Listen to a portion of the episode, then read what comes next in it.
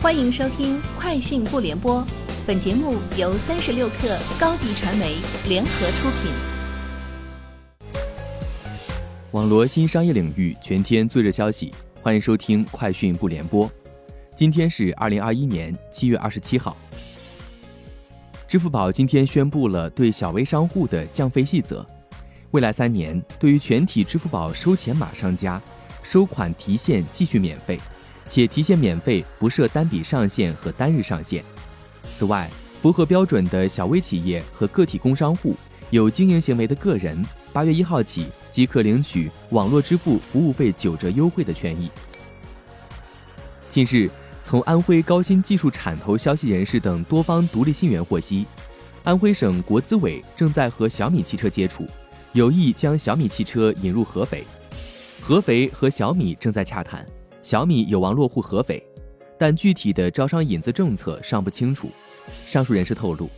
对此小米公关部人士表示不回应。江淮汽车内部人士透露，有消息称江淮汽车或将为小米汽车代工，小米汽车首款车型有可能主攻二十万元以下市场，并将布局换电业务。三六零董事长周鸿祎今天在 ISC 大会上表示。未来，国家背景的网军、APT 组织、有组织网络犯罪将成为网络安全最大的威胁。网络攻击的目标、手法产生的破坏都突破常规，威胁不断升级，走向高端化。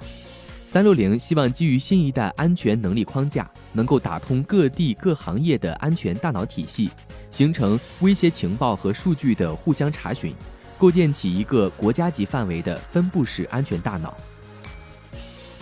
市场监督管理总局颁布《家用汽车产品修理更换退货责任规定》，该规定将于二零二二年一月一号起施行。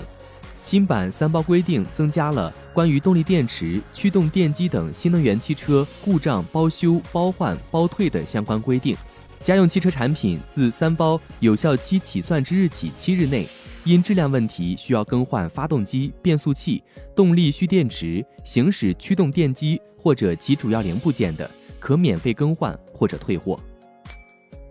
从多位知情人士处获悉，继小米推出自研澎湃 C1 ISP 芯片之后，国内另外两家一线手机厂商 OPPO 和 vivo 也即将发布自研 ISP 芯片。一位 OPPO 内部人士称，OPPO 自研芯片项目一直在推进，目前团队已经有大概上千人。首款产品是和小米澎湃 C1 类似的 ISP 芯片，将在明年年初上市的 Find X4 系列手机上首发。达达快送今天发布达达无人配送开放平台，并宣布联合京东物流、白犀牛共同打造在商即时消费场景下的无人配送生态。目前，达达快送的无人配送服务已在七鲜超市、永辉超市等商超门店的真实场景中率先实现常态化应用。据报道，Facebook 公司将打造一个产品团队来开发元宇宙，这是一个概念，可以理解为创建一个多个人可以同时居住的数字世界。周一，Facebook 公司高管安德鲁·博斯沃斯在一篇文章中表示。这个元宇宙团队将隶属于该公司虚拟现实小组的一部分。以上就是今天节目的全部内容，明天见。